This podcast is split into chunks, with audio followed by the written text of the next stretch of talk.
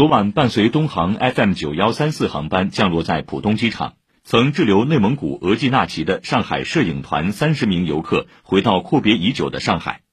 这个摄影团十月十六号从上海出发，抵达宁夏中卫，次日驱车七百公里来到额济纳旗。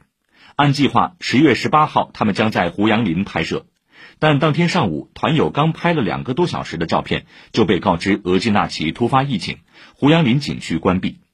摄影团先后在额济纳旗滞留十二天后，被转移至包头，并开始十四天的集中健康观察。以上由记者姚一凡报道。